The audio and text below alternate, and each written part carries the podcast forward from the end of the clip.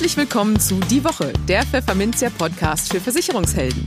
Mein Name ist Karen Schmidt. Und ich bin Lorenz Klein. Hallo. Jede Woche gibt's hier von der Chefredaktion was auf die Ohren. Hier kommen die wichtigsten Themen der Woche, die unsere Branche und uns bewegt haben.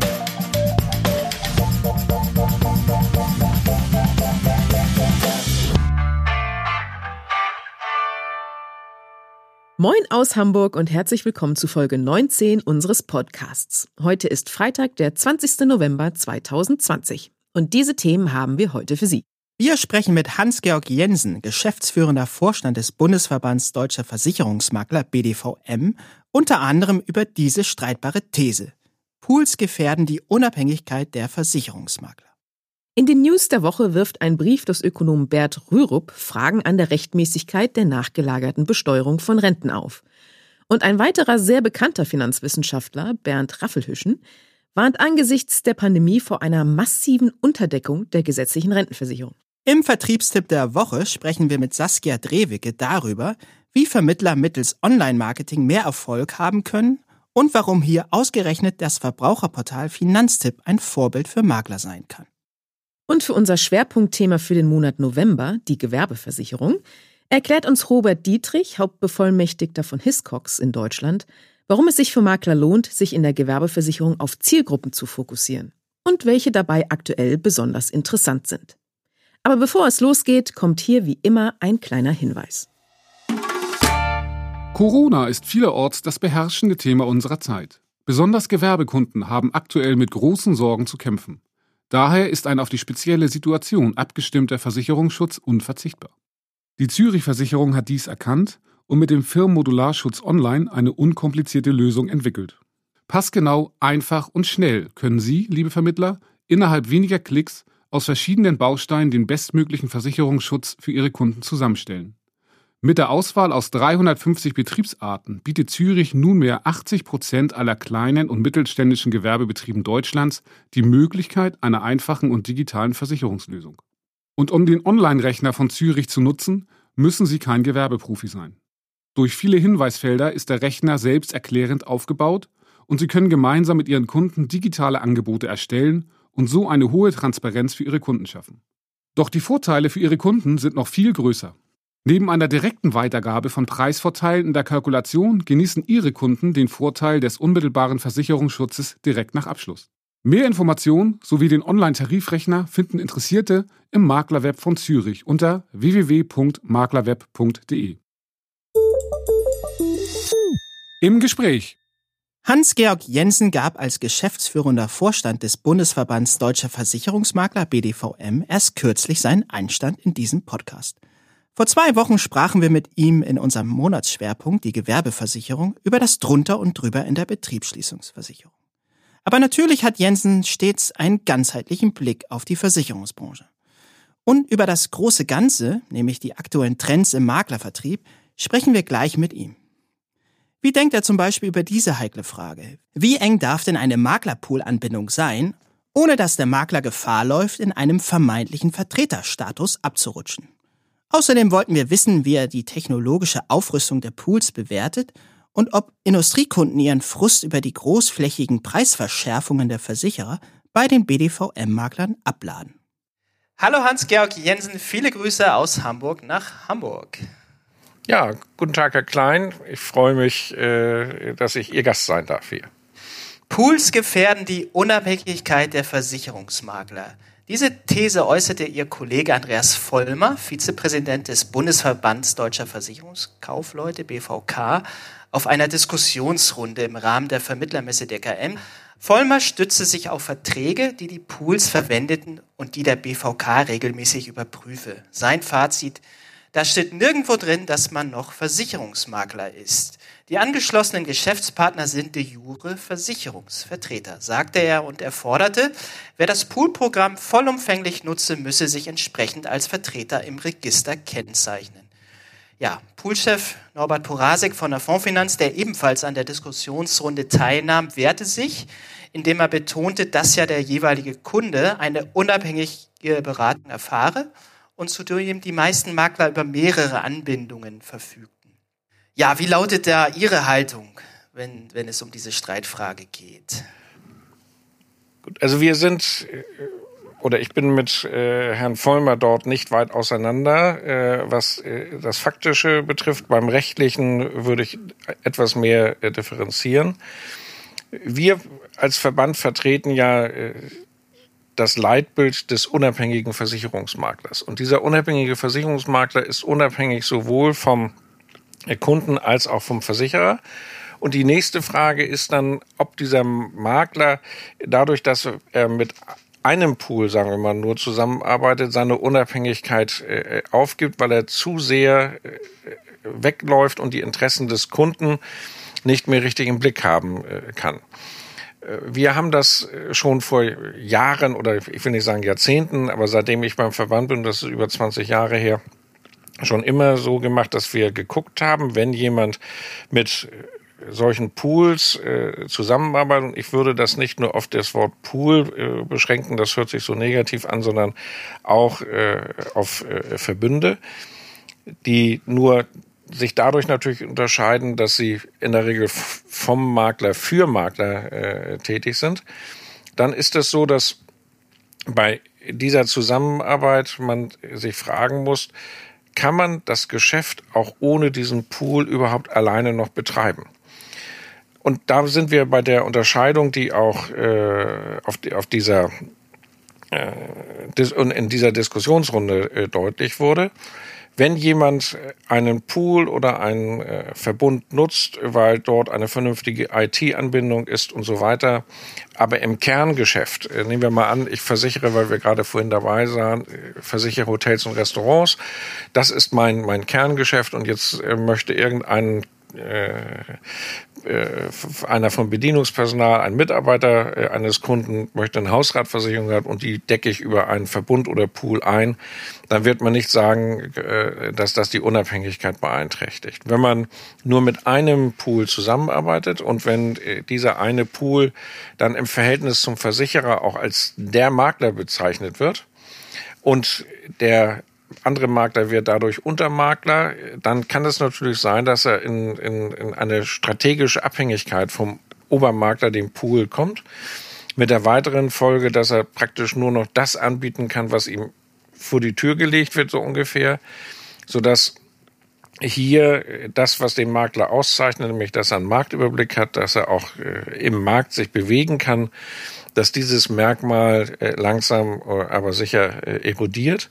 Und das macht dann die Gefahr aus der, äh, in, in diesem Zusammenhang. Und wenn man dann äh, eine Stufe weitergeht, nicht nur, dass man auf die Produkte angewiesen ist, sondern auch auf die IT, dass man sein, nicht, dass man den Bestand gar nicht mehr als seinen Bestand selbst verwaltet, sondern dass das von jemand anders gemacht wird, so dass man im Kern auch da abhängig ist, man kommt da gar nicht mehr ran dann äh, sind natürlich die Stufen äh, oder die, die Frage ausgelöst, wie unabhängig bin ich eigentlich noch und bin ich eigentlich im Kern noch ein Sachwalter des Kunden. Ich würde das jetzt nicht an der an äh, der rein formalen Frage der Zulassung festmachen, sondern das setzt voraus, dass man sich vernünftig bewegt. Ich hatte vor Jahren schon eine Diskussion mit dem GDV über diese Thematik als der GDV, äh, ein Vertreter des GDVs sich beschwert und sagte, ja, jetzt sind wir so abhängig von den Pools und die bestimmen äh, alles Mögliche und äh, setzen dann äh, auch hohe äh, Vergütungsforderungen durch und äh, so ungefähr. Ich sagte, Sie dürfen sich doch nicht wundern. Äh, und das ist eine Entwicklung, die Anfang der 2000er anfing. Ich sagte, Sie dürfen sich nicht wundern dass diese Situation gekommen ist. Wie haben Versicherer früher gerade kleinere Makler behandelt? Sie haben gesagt, nee, eine Cottagezusage bekommst du nicht. Wir staffeln dich mal in A, B, C, D, E oder was weiß ich Makler ein und E-Makler wollen wir überhaupt nicht und D-Makler auch nicht. Und wenn du überhaupt bei uns Makler bist, dann musst du einen bestimmten also Mindestumsatz haben, sonst äh, gucken wir gar nicht auf dich. Das hat dazu geführt, dass solche Makler dann natürlich gesagt haben, okay, ich arbeite dann mit einem Pool zusammen, denn der hat die Verbindung dazu. Und dann hat er auch die technischen Möglichkeiten, das Ganze abzuwickeln. Und so gewöhnte man sich immer mehr daran, denn das ist also unbestritten, dass viele Pools und Verbünde technisch anspruchsvolle, ausgefuchste Lösungen haben, die die Geschäftsabwicklung natürlich deutlich erleichtern und das strategische Dilemma, dass sich die Versicherungswirtschaft bisher nicht auf ein einheitliches System geeinigt äh, hat, natürlich wettmachen, indem sie die ganzen Schnittstellen legen. Ich sag mal, ein, ein kleinerer oder mittlerer Makler äh, ist auf Hilfe angewiesen, was äh, IT-Fragen, Schnittstellenthemen und so weiter betrifft. Entweder macht es das Maklerverwaltungsprogramm oder ein Pool hilft oder ein äh, Verbund hilft. Also ich würde es nicht nur schwarz-weiß sehen, sondern äh, Pools haben eine gewisse Funktion und Rolle angetragen bekommen. Sie haben sie auch ausgefüllt und äh, das auch gemacht. Die Frage ist, wann der Rubikon überschritten wird, dass hier eine zu große strategische und damit wirtschaftliche und damit auch Unabhängigkeit aufgegeben wird, dadurch, dass man nur noch mit einem zusammenarbeitet, dass man auf dessen Angebot angewiesen äh, ist. Und das ist, glaube ich, eine Frage, die vorrangig diskutiert werden sollte. Und dann kann man als Punkt zwei, und da fehlt mir, muss ich fairerweise sagen, der Einblick natürlich auch, äh, könnte man im Punkt zwei gucken, wie sind eigentlich die einzelnen Verträge mit Pools äh, aufgemacht. Ich sage deshalb fairerweise fehlt mir dort der Einblick, weil ein Großteil unserer Mitglieder mit Verbünden arbeitet, in erster Linie so etwas wie FEMA, CADA, German Brokernet. Und das sind wiederum Veranstaltungen Makler für Makler. Das heißt, nicht, das ist, ich will nicht sagen, eine Art Selbstorganisation, aber nicht gerade die FEMA als Genossenschaft verdeutlicht das eben äh, recht gut. Und die Lösungen, die da kommen und die Frage, wie abhängig bin ich von denen, stellt sich natürlich dann anders, als wenn äh, Sie mit einem Pool äh, also, äh, es zu tun haben, der ganz eigene geschäftliche Interessen vertritt und der nicht über einen Makler- oder GmbH-Konstrukt mit den anderen Usern verbunden ist. Da würde ich auch noch mal eine Unterscheidung sehen. Und deshalb ist es so, dass die vertraglichen Grundlagen, die ich kenne, sich meistens auf Verbände und Verbünde äh, beziehen, eben aus Makler für Makler. Und da habe ich äh, so etwas noch nicht feststellen können. Unsere Mitglieder arbeiten äh, zwar auch mit Pools, aber bisher haben wir da praktisch keine Verträge vorgelegt bekommen. Ja, jetzt würde ich gerne mal auf die IT zu sprechen kommen, denn hier drängt sich eigentlich der Eindruck auf oder verstetigt sich der Eindruck, dass die Pools zunehmend selbstbewusst agieren, also bestimmte Pools, und ja auch durchaus mit verheißungsvollen Argumenten beim Makler werben. Das ähm, war auch hier der Fall im Podcast, nämlich Oliver Pradetto vom Pool Blau Direkt war hier auch zu Gast vor wenigen Wochen und ähm, erläuterte eben eine Software, ähm, mit der die angebotenen Makler künftig ähm, ja, ihren durchschnittlichen Maklerbestand um 10 Prozent erweitern können, ohne dass sie eigentlich direkt mit dem Kunden in Kontakt treten müssen. Also Wachstum ähm, von allein, wenn man so will. Der Clou, die Software macht Kunden auf Bedarfslücken aufmerksam, unterbreitet Angebote und erinnert die Kunden in regelmäßigen Abständen, was denn noch zu erledigen ist. Begrüßen Sie diese Entwicklung äh, oder macht Sie das eher argwöhnisch? Also es ist äh, völlig klar, die Versicherungswirtschaft und damit auch die Versicherungsvermittlertätigkeit wird sich von Fragen intelligenter Algorithmen, ich will das jetzt nicht gleich künstliche Intelligenz nennen, aber von all diesen Fragen äh, nicht äh, lösen können. Und sofern das eine vernünftige und sinnvolle Ergänzung ist, äh, ist dagegen wahrscheinlich auch nichts äh, einzuwenden. Es ist äh, völlig klar, und das ist ja das, was auch jeder Makler äh, macht. Wenn Sie äh, einen Kunden haben und Sie haben seit fünf Jahren äh, sich nicht mehr um seine Hausratversicherung oder seit zehn Jahren um seine Wohngebäude, was weiß ich, äh, auch gekümmert, dann spricht viel dafür, dass die Werte, die dort angegeben sind, vielleicht nicht mehr die aktuellen Werte sind oder äh, dass eine neue Rechtsprechung gekommen ist und äh, dass man äh, darauf reagieren muss äh, durch bestimmte neue Klauseln, Summenerhöhung oder wie auch immer. So, und das können Sie alles per Hand abarbeiten. Sie können das natürlich aber auch äh, geschickt äh, über einen Computer äh, fahren. Und das Ergebnis äh, müsste ungefähr äh, gleich aussehen äh, da würde dann der Kunde wahrscheinlich ein Schreiben, eine E-Mail oder was ich bekommen, wo äh, steht, Sie haben vor zehn Jahren das abgeschlossen, inzwischen ist und so weiter die Inflation und pipapo. Äh, Ihre Werte müssten an sich äh, angepasst äh, werden. Wir haben mal eine realistische Bewertung vorgenommen und danach wäre der Wert jetzt so und so. Das würde voraussetzen, das und wir empfehlen Ihnen, eine solche Anpassung vorzunehmen, es sei denn das. Und dann äh, wird das Formular, äh, der äh, ich drücke den Button-Knopf und was weiß ich äh, mit dabei äh, gefügt. Das ist an sich etwas, was auch ein Versicherungsmakler äh, oder ein Versicherungsvermittler, das Problem stellt sich auf Agenten genauso, äh, machen müsste, machen sollte. Das ist äh, im Kern zum Teil eine reine Fleißarbeit und insofern ist da ist nicht verwerflich, wenn das vernünftig programmiert ist, dass dort äh, eine äh, technische Unterstützung mitläuft.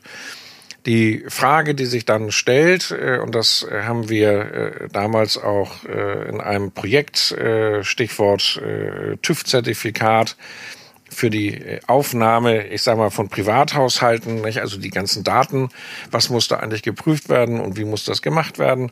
Da zeigte sich schon, dass das an gewisse Grenzen äh, stieß.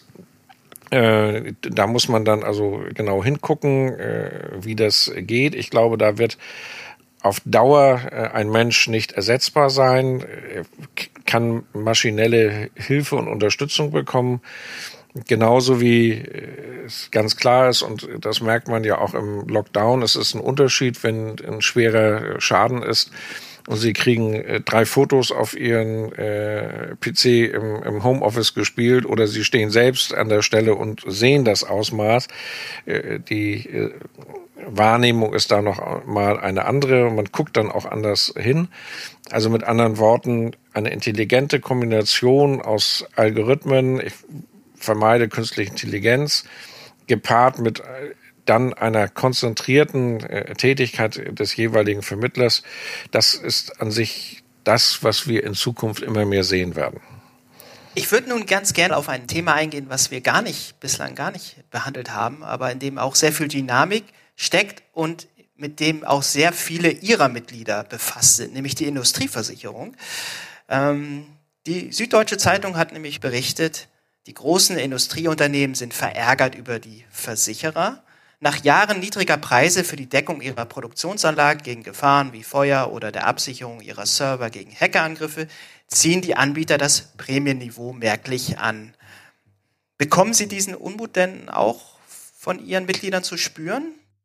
Also wir bekommen, oder was gesagt, äh, unsere Mitgliedsunternehmen bekommen den Unmut äh, der Kunden äh, zu spüren ähm, weil natürlich eine solche Aktion gerade bei den Kunden, die, ich sag mal, völlig schadenfrei sind, natürlich auf wenig Verständnis äh, stößt. Und äh, wenn dann äh, eine nicht optimale Berichterstattung über das Leistungsverhalten dazu kommt und, und, und, dann äh, ist die Akzeptanz äh, für solche Maßnahmen manchmal nicht ganz ausgeprägt. Und es ist auch so, dass äh, die Erklärungsnotwendigkeit für den Makler, wenn solche Forderungen kommen, natürlich deutlich steigt. Und deshalb ist es schon berechtigt, dass die Frage, wie geht man mit seinen Kunden um, was macht man im Renewal, da ist ja der erste Punkt, dass das schon, schon eine, eine Frage ist, die man ernsthaft diskutieren kann und sollte und die auch äh, für gewisse Fraktionen im Moment äh, gut ist. Und äh, das, was dort zitiert wurde, äh, war ja sicherlich Herr Mahnke vom äh, Gesamtverband der versicherungsnehmenden Wirtschaft. Es ist klar, dass jede Preiserhöhung, die kommt, natürlich auch in einem bestimmten Umfeld sich bewegt und dass ausgerechnet äh, ein, eine solche starke Steigerung dann kommt, wenn die meisten Unternehmen gerade durch Corona, gerade durch äh, die wirtschaftliche Situation äh, sowieso einem bestimmten Stress ausgesetzt sind. Das ist natürlich vom Timing her äh, nicht äh, optimal, sondern äh, das genaue Gegenteil. Und das führt natürlich äh, dann auch zu einem gewissen Frust, weil natürlich die äh, Unternehmen, äh, Industrie und Gewerbe äh, höhere Sachen, höhere Preise äh, dafür nicht einfach im Markt weitergeben äh, können. Das ist ähnlich äh, wie die Schlagzeile, die ich jetzt gelesen habe, dass äh, ein Krankenversicherer so stark äh, seine Prämien erhöht. Das ist äh, unglücklich in dieser Phase, wo ein, ein Großteil der Leute äh, gar nicht weiß, ob sie äh, nächste Woche sich überhaupt noch eine Krankenversicherung werden leisten können, wo wahrscheinlich die Kurzarbeiterzahlen wieder anschwellen werden dass äh, wirtschaftliche Notwendigkeit äh, hinter so, solchen Sachen steht. Das will ich gar nicht bestreiten, aber die Frage des Wie, wann man das macht und mit welchem Timing man das macht, das ist auch nochmal ein Punkt und das, das natürlich in einer Situation, wo wir äh, äh, Anspannung haben durch die Corona-Krise, natürlich dann nochmal besondere Auswirkungen hat, das äh, ist, glaube ich, relativ deutlich. Ja, vielen Dank für Ihre Zeit und für das Gespräch, Herr Dr. Jensen. Bis zum nächsten Mal. Alles Gute. Ja, vielen Dank. Die News der Woche Teil 1. Ist die seit 15 Jahren gültige Besteuerung von Renten überhaupt rechtmäßig? Diese Frage ist jetzt aufgrund eines aktuellen Berichts der Süddeutschen Zeitung aufgeflammt. Den Journalisten liegt ein 13 Jahre alter Brief des Ökonomen Bert Rürup vor, der in dem zehnseitigen Schreiben Bedenken an der Rechtmäßigkeit dieser Besteuerungspraxis anmeldet. Mit dem Inkrafttreten des Alterseinkünftegesetzes 2005 wurde die Besteuerung von Renten geändert. Seitdem gilt etwa für die gesetzliche Rente die nachgelagerte Besteuerung. Das heißt, jeder Rentnerjahrgang muss einen höheren Anteil seiner Rente abführen. Wer 2005 in den Ruhestand wechselte, musste die Hälfte seiner Rente versteuern. Beim Rentnerjahrgang 2020 sind es 80 Prozent, bis die Rente 2040 dann voll versteuert werden muss. Im Gegenzug werden die Beiträge für die Rente immer stärker von Steuerzahlungen entlastet. In dem Brief waren Bert Rürup und der damalige Chef der Rentenversicherung, Herbert Rische, dieses Modell verstoße in erheblichem Umfang gegen das Verbot der Doppelbesteuerung, zitiert die Süddeutsche aus dem Brief. Davon seien sowohl Arbeitnehmer, Zugangsjahrgänge 2021 bis 2058, als auch Selbstständige der Jahrgänge 2011 bis 2046 betroffen. FDP-Vizechef Wolfgang Kubicki fordert aufgrund dessen nun eine Reaktion aus Berlin. Ich erwarte, dass insbesondere das Bundesfinanzministerium mit diesen Informationen transparent umgeht und dem Bundestag erklärt, warum die damalige Kritik von Bert Rürup keine Berücksichtigung gefunden hat so der Politiker gegenüber der Süddeutschen Zeitung. Auch der Bundesfinanzhof will sich laut dem Bericht bald mit der Rentenbesteuerung befassen. Na dann warten wir mal ab. Der Vertriebstipp. Online-Marketing ist für Versicherungsmakler zu einer Dauerbaustelle geworden. Und wer hat schon Spaß an einer Dauerbaustelle? Man ist halt nie fertig, wenn es darum geht, die eigene Webpräsenz sichtbarer zu machen und mehr Reichweite im Netz zu erzeugen. Um die Motivation der Makler beim Online-Marathon aufrechtzuerhalten, sind Menschen wie Saskia Drewecke gefragt. Die Expertin für virtuelles Marketing aus Berlin hat mehrere Jahre als Kundenberaterin mit dem Schwerpunkt Vermögensberatung in einer Bank gearbeitet. Sie ist also mit dem Beratungsalltag von Finanzprofis durchaus vertraut. Mit ihr sprachen wir per Schalte ins ferne Zypern darüber, wie Vermittler mittels Content Marketing in ihrer Zielgruppe punkten können – und warum Sie sich zum Beispiel beim unter Vermittlern umstrittenen Verbraucherportal Finanztipp vieles abschauen können. Hallo Saskia Drewecke, herzliche Grüße auf die Sonneninsel Zypern. Ja, hallo Herr Klein, ähm, schön, dass ich heute dabei sein kann. Ja, ich möchte heute mit Ihnen darüber sprechen, wie Versicherungsvermittler mittels Online-Marketing erfolgreicher sein können und auch darüber, was Vermittler da zu beachten haben.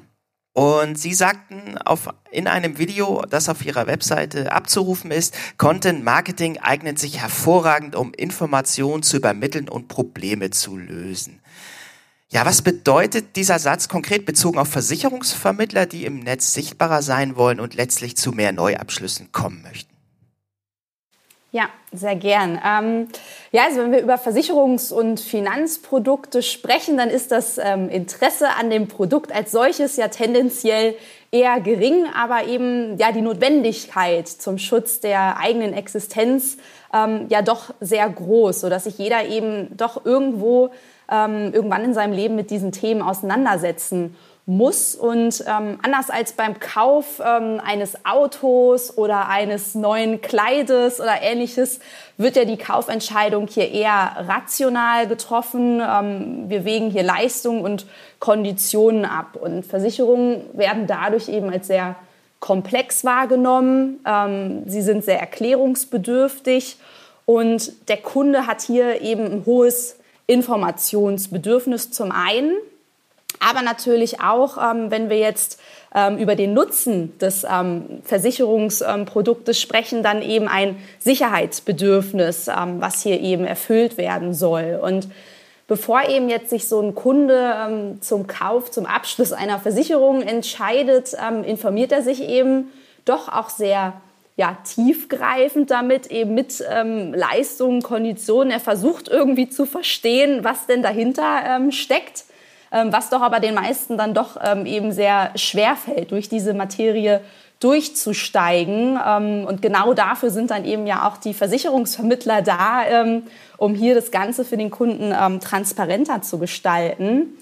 Heute ist es allerdings so, dass viele Kunden im ersten Schritt gar nicht sofort den Berater, also den Rat des Beraters suchen, sondern sich erstmal über Google informieren, also selbstständig über Google informieren ähm, einfach weil wir die Möglichkeit haben, aufgrund des Internets auf eine Vielzahl an Informationen ähm, zurückzugreifen. Also wir haben hier halt eben ein verändertes Kundenverhalten, dem ähm, Versicherungsvermittler gegenüberstehen, ähm, worauf man sich eben auch ähm, einstellen muss, wenn man sich jetzt eben hier online aufstellen möchte als Versicherungsvermittler. Und da empfehle ich immer, sich mal selbst so die Frage zu stellen, sich zu überlegen, was bewegt denn überhaupt jetzt den Kunden dazu, online nach ähm, Versicherungen zu suchen oder eben nach Informationen für ähm, Versicherungen zu suchen. Und es kann zum Beispiel sein, dass in seinem Bekanntenkreis gerade jemand berufsunfähig geworden ist, dass in der Nachbarschaft eingebrochen wurde oder aber eben ja, das eigene Dach wurde bei einem Sturm beschädigt. Und solche Ereignisse lösen dann häufig bei ähm, Kunden eben ja, das Bedürfnis aus, ähm, sich zu informieren zu diesen Themen, ähm, Versicherungen und Finanzen, sich damit auseinanderzusetzen und eben zu schauen, ähm, ob ich da richtig abgesichert bin in so, solch einem Fall und wann denn auch diese Versicherungen greifen. Und hier kommt jetzt eben so das ähm, Content Marketing ins Spiel, was Sie ähm, zu Beginn jetzt Ihrer Frage erwähnten, dass mit Content Marketing eben dieses Informationsbedürfnis, was der Kunde hier hat, sehr gut ähm, bedient werden kann, weil der Versicherungsvermittler eben hier schon vorab, also bevor er überhaupt dem Kunden gegenüber sitzt, im Beratungsgespräch ähm, über Online-Kanäle, also über seine Website, aber auch auf anderen digitalen Kanälen, über Social Media zum Beispiel, eben hier ähm, ja, Antworten auf die Frage- und Problemstellungen seiner Kunden eben liefern kann oder potenziellen Kunden sind es ja dann auch häufig, wenn wir jetzt hier auch über die Kundengewinnung sprechen.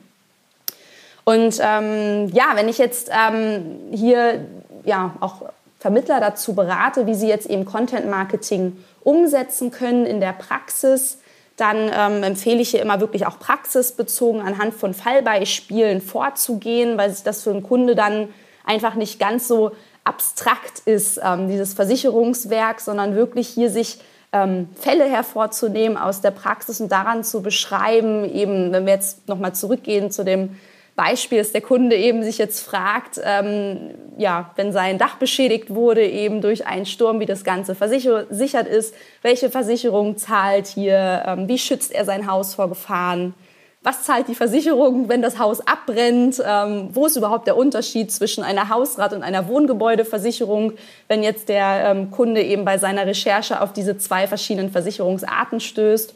Und hier kann jetzt eben der Versicherungs Vermittler anhand dieser Beispielfragen ähm, genau eben hier das Informationsbedürfnis des Kunden bedienen. Mm, um so ein paar Beispiele mal zu nennen. Ähm, viele von den Zuhörern haben vielleicht schon mal von dem YouTube-Kanal vom ähm, Bastian Kunkel, Versicherung mit Kopf äh, gehört. Ähm, sein Motto ist es ja eben erst verstehen, dann versichern. Und das ist eben auch der Ansatz, den der Bastian hier aufgreift, eben Versicherung, äh, Versicherung so einfach und verständlich wie möglich für den Kunden aufzubereiten, auch ähm, darauf einzugehen, ähm, was an Versicherung ist sinnvoll, ähm, für wen ist es sinnvoll und was ist überhaupt wirklich wichtig. Ähm, das ist jetzt immer so ein Beispiel, wo man über das Format Video geht. Man kann natürlich aber auch über so ähm, ein ganz klassisches Format, den Blog gehen. Hier gibt es verschiedene Versicherungsblogs, zum Beispiel von dem Matthias Hellberg. Ähm, der schreibt in seinem Blog überwiegend über die Arbeits- und Berufsunfähigkeit, ähm, auch viel mit Praxisbeispielen, wie das Ganze eben abläuft.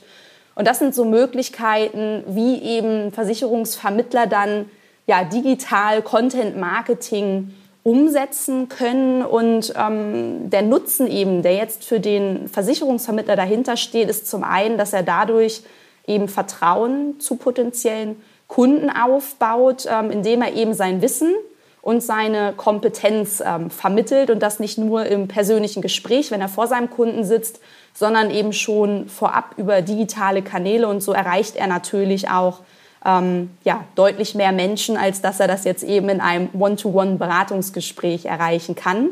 Ja, nun haben Sie ähm, sehr ausführlich das erklärt, auch diesen sogenannten Research Online, Purchase Offline Effekt gewisserweise, also dass man diesen Ruppo-Effekt nennt man das ja in der Branche, dass man eben online recherchiert als Kunde und dann äh, im persönlichen Gespräch ähm, dann den Abschluss vielleicht macht, im besten Fall aus Vermittlersicht. Jetzt kann man darüber streiten, ob ähm, Purchase Offline nicht auch meint, dass man eben vor dem, äh, vor, dem vor, dem vor Zoom sitzt oder vor einer anderen Videoplattform. Ähm, jedenfalls im direkten Gespräch mit dem, mit dem Makler dann sich ähm, informiert und dann eben den Abschluss sucht. Nun gibt es aber auch Erfahrungen, die würde ich jetzt hier gerne mal einbringen von Michael Heinz, die eigentlich den, den Anschein erwecken, dass viele Kunden gar nicht mehr ähm, eigentlich ein persönliches Gesicht vor sich haben, wenn sie zum Beispiel eine Absicherung suchen, sondern wirklich alles komplett digital erledigen. Nämlich Michael Heinz war hier vor einigen Wochen auch zu Gast im Podcast und der erklärte uns oder, oder erzählte mal von einer Reise, die er nach Berlin machte, wie so oft, äh, um eben Lobbyarbeit zu machen für den BVK, für den Bundesverband Deutsche Versicherungskaufleute, den er eben auch äh, repräsentiert als Präsident. Und er erzählte eben von äh, jungen Bundestagsabgeordneten bis 35 Jahre. Und die sagten ihm wiederum, dass sie eigentlich gar keinen persönlichen Kontakt zu einem Versicherungsvermittler pflegten. Das würden sie gar nicht so kennen. Und sie würden eigentlich komplett alles digital erledigen, ohne direkte menschliche Interaktion. Und da stellt sich für mich die Frage, wenn das jetzt Schule macht, sage ich mal, ähm, wie schaffen es denn Vermittler, die auch zwar im Netz auch präsent durchaus sind, dann eigentlich trotzdem den Anschluss zu bekommen zur jungen Zielgruppe, wenn die eigentlich sagt, ich brauche gar nicht ein Gesicht, mit dem äh, ich mich austausche, sondern ich mache das über irgendwelche Plattformen wie Check24 oder ähnliches. Ist das nicht ein Problem? Sicherlich, also das ist auf jeden Fall eine dramatische Entwicklung, ähm, dass junge Menschen hier keinen persönlichen Ansprechpartner Partner mehr unbedingt haben, wenn es jetzt eben um ihre Absicherung geht. Und ähm, auch da, also ich würde das bestätigen, dass das zum einen natürlich an der ähm, Affinität für digitale Medien eben der jungen ähm, Generation liegt, würde aber auch hier noch ergänzen, ähm, dass das auch zum anderen in dem Misstrauen gegenüber der Versicherungsbranche und auch eben gegenüber Versicherungsvertretern und Beratern ähm, begründet ist. Und ähm, ich selbst gehöre ja auch zu der jungen Generation. Ich bin 29 und in meinem Umfeld nehme ich schon wahr, dass der Bedarf und der Wunsch nach Beratung schon besteht, auch wenn sich viel ähm, natürlich auch online informiert wird und auch, wo es geht, digitale Möglichkeiten genutzt werden. Ähm, aber gerade so bei, ähm, ja, ich sag mal, beratungsintensiveren Themen, wenn es jetzt eben um die Absicherung des Einkommens geht oder aber auch das große und wichtige Thema die Altersvorsorge geht, da nehme ich schon in meinem Umfeld wahr, dass hier ähm, gerne eine Beratung in Anspruch genommen werden würde, aber eben die Unsicherheit dieser jungen Zielgruppe hier sehr groß ist, ähm, bei wem man denn hier gut aufgehoben ist, weil man eben auch schon selbst schlechte Erfahrungen gemacht hat mit äh, einem Vertreter oder man hat es gehört im Umfeld. Und ähm, da besteht eben auch jetzt hier die Herausforderung für den Vermittler, ähm, ja, das, das, dieses schlechte Image, was so aus der Vergangenheit sich immer noch mit ähm, in die Gegenwart zieht, ähm, der Versicherungsbranche eben zu verbessern und das Grundvertrauen hier auch wieder herzustellen.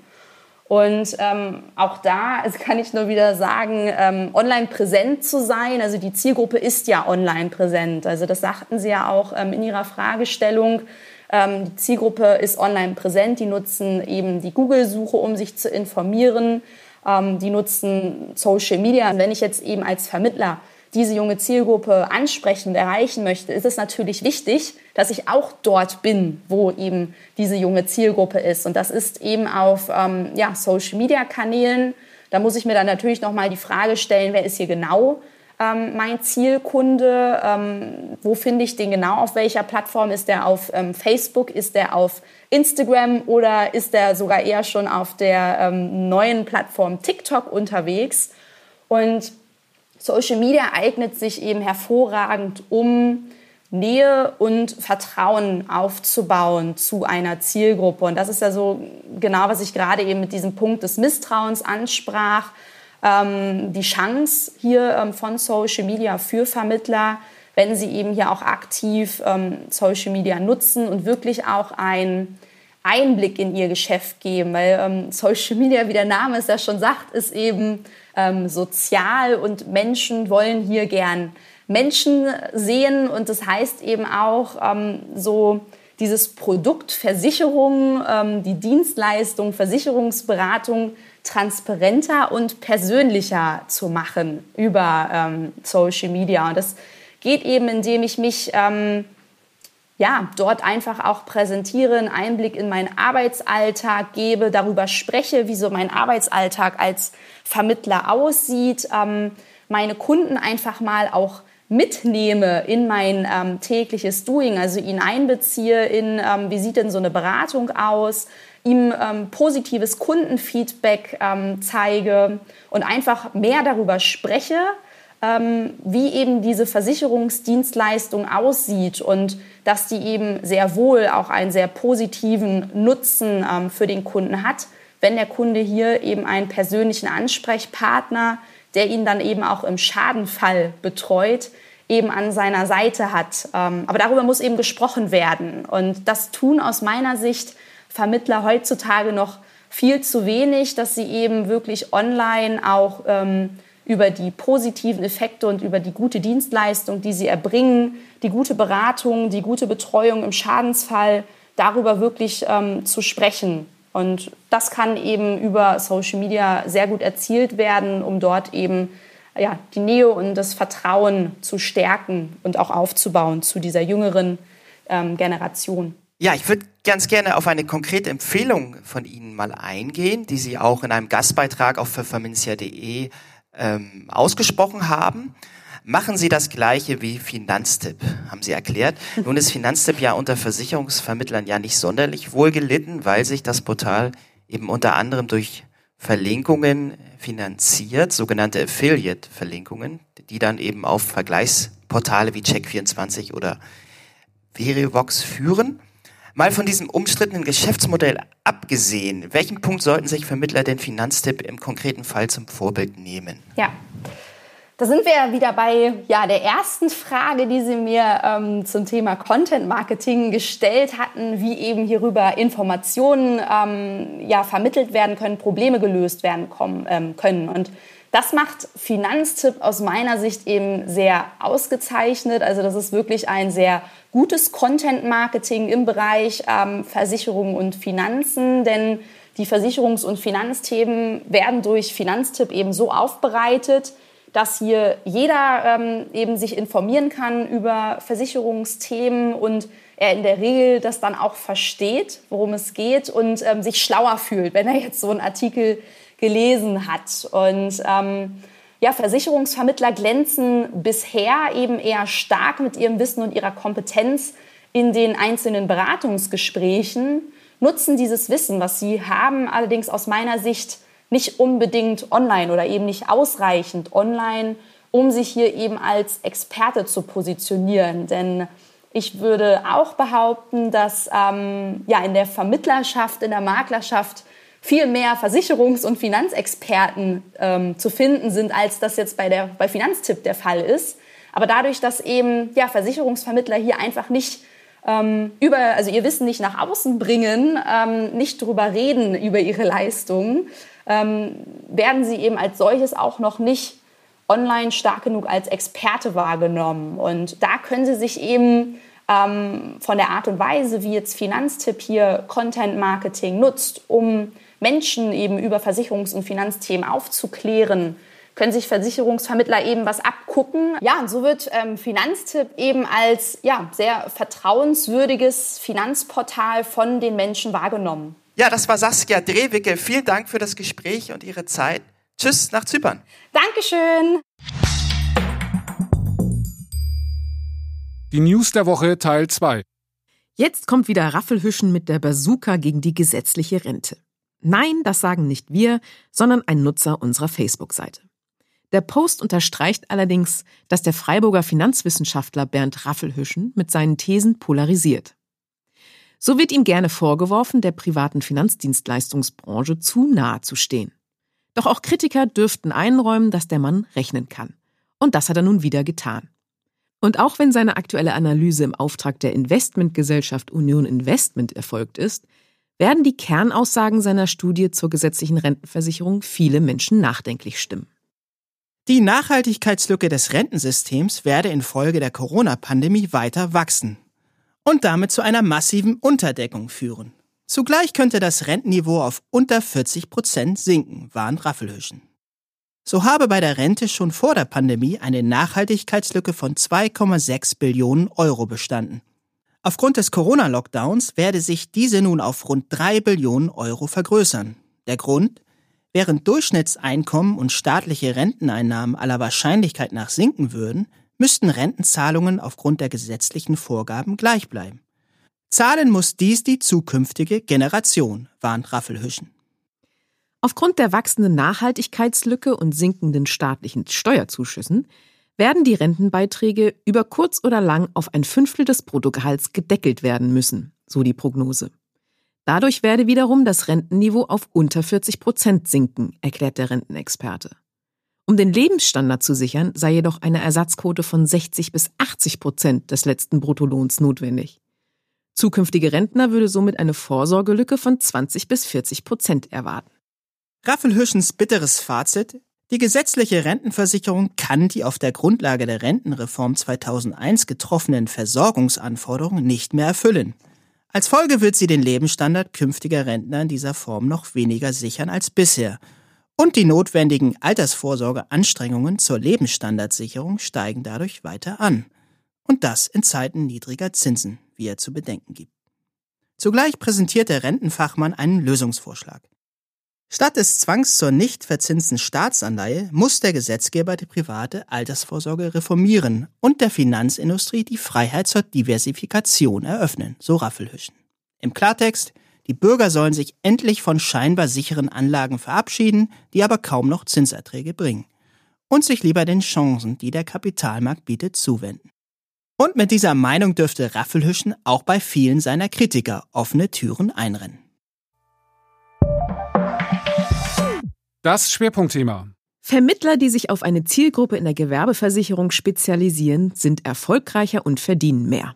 Das hat der Spezialversicherer Hiscox in einer gemeinsamen Studie mit EY InnoValue herausgefunden. Warum das so ist, wie Makler bei der Spezialisierung vorgehen sollten und welche Zielgruppe derzeit sehr spannend ist, verriet uns Robert Dietrich, Hauptbevollmächtigter von Hiscox in Deutschland, im Interview. Hallo Herr Dietrich und herzliche Grüße ins Homeoffice nach Putzbrunn. Vielen Dank. Ich freue mich, virtuell bei Ihnen zu sein. Ja, wir sprechen heute über Gewerbeversicherung und da speziell über Zielgruppen. Ähm, inwiefern ist es für Makler und Vermittler denn sinnvoll, sich in der Gewerbeversicherung auf bestimmte Zielgruppen zu fokussieren, zu spezialisieren? Ja, das macht aus vielerlei ähm, Sicht macht das natürlich Sinn. Wir haben vor vielen Jahren haben wir zusammen mit ähm, InnoValue, ähm, heute EY, ähm, mal uns die Zielgruppenmakler ein bisschen tiefer angeschaut. Und was wir gesehen haben, ist, dass Zielgruppenmakler profitabler sind, stärker wachsen und beim Verkauf auch einen höheren ähm, Verkaufspreis erzielen. Und es liegt natürlich an der, an der Hand. Der, ähm, der kleinere Makler, der muss sich ja äh, mit einer unglaublichen Konkurrenzsituation auseinandersetzen. Und wenn er sich in einer Zielgruppe ähm, fokussiert, dann hat er besseres Wissen, hat eine klare Ansprache und kann dann einfach seine Mitbewerber auch besser ähm, ausstechen. Also es macht für den, ähm, für den kleinen mittelständischen Makler macht es absolut Sinn, sich auf eine Zielgruppe oder meinetwegen auch mehrere Zielgruppen zu konzentrieren. Worauf sollten Vermittler denn achten, wenn sie sich auf eine bestimmte Zielgruppe fokussieren, äh, konzentrieren wollen? Was, was müssen, wie müssen Sie da vorgehen? Und welche Fehler sollten Sie vermeiden? Also was ich ganz häufig sehe, ist, dass man sich nur oberflächlich mit dem Thema auseinandersetzt. Ich glaube, wenn man Zielgruppen ansprechen möchte, dann muss man sich wirklich in der Tiefe mit dieser Zielgruppe auseinandersetzen. Man muss wirklich verstehen, ähm, was das Bedürfnis dieser Zielgruppe ist wie die ticken, auf welche Ansprache sie reagieren, ähm, das Universum der Zielgruppe wirklich in der Tiefe zu durchleuchten, weil man ansonsten in der Ansprache auch merkt, dass man sich nicht wirklich auskennt. Und dann, wenn wir jetzt mal einen Schritt weitergehen und sagen, dass dieser Makler, der sich auf eine Zielgruppe fokussiert, auch noch Konzepte entwickeln möchte für diese Zielgruppe zusammen mit dem Versicherer, dann ist es natürlich auch ganz wichtig, dass man versteht, wo drückt denn der Schuh und was kann ich denn besser machen im Vergleich zu meinen Mitbewerbern. Also ich glaube, das Wichtigste für mich wäre, dass man sich wirklich intensiv mit dieser Zielgruppe beschäftigt. Mhm.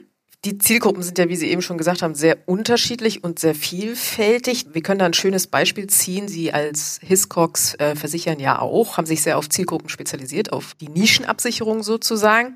Inwiefern unterscheidet sich denn zum Beispiel eine Berufs- oder Vermögensschadenhaftpflicht für ein IT-Unternehmen im Vergleich zu einer für Vereine?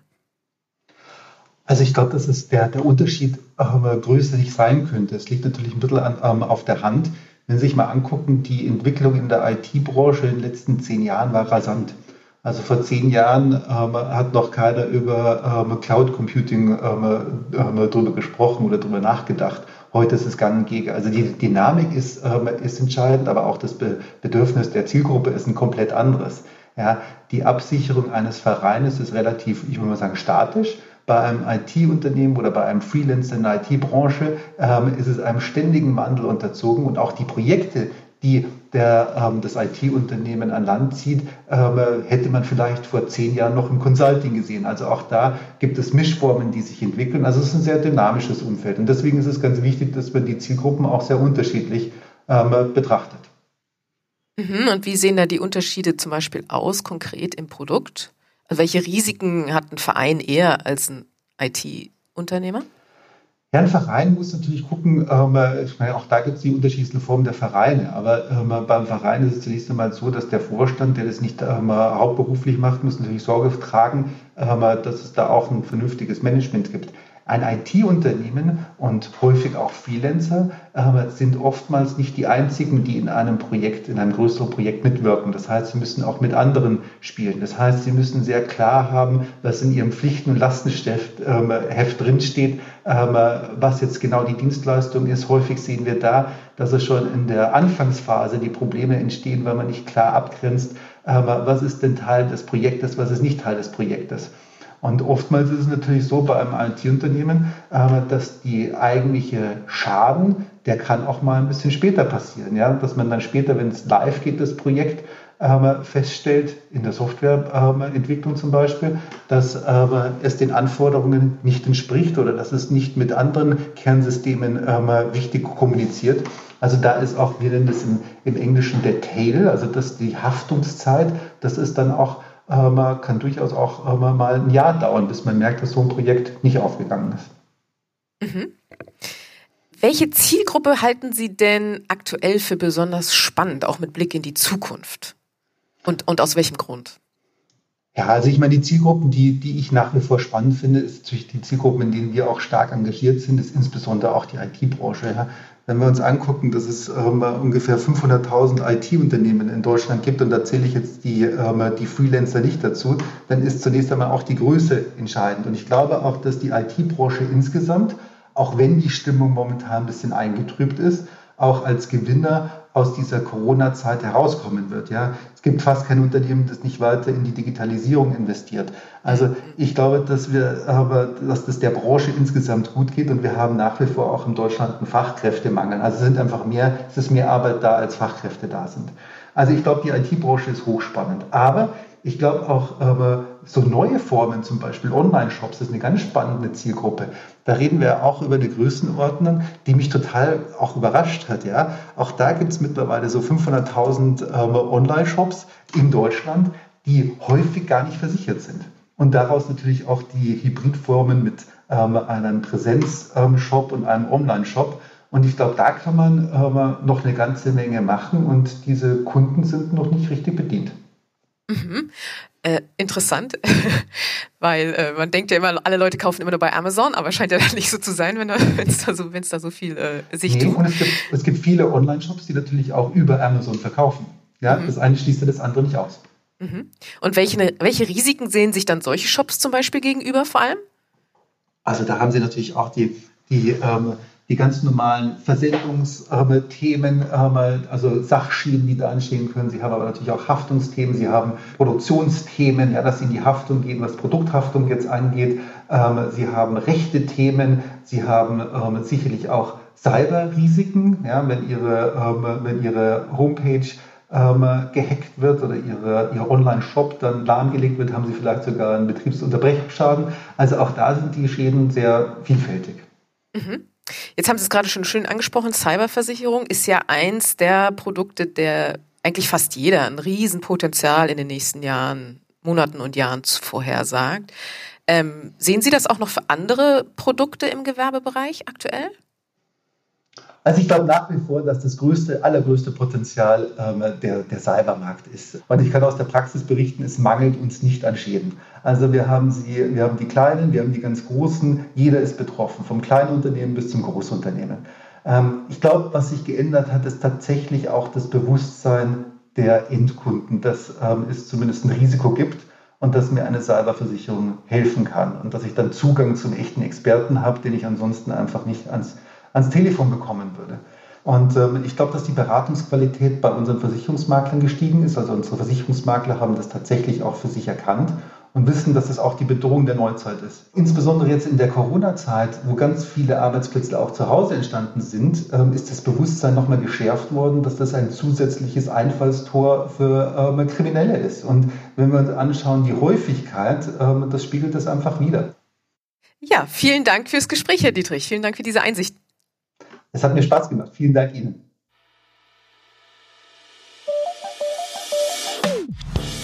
Und damit endet diese Folge unseres Podcasts. Wenn Sie keine weitere Folge verpassen wollen, abonnieren Sie ihn am besten auf einer der gängigen Podcast-Plattformen. Und hinterlassen Sie doch gleich eine Bewertung, wenn Sie eh schon da sind. Ansonsten hören wir uns hoffentlich am kommenden Freitag wieder. Bis dahin, passen Sie auf sich auf, genießen Sie das Wochenende und kommen Sie gut in die neue Woche.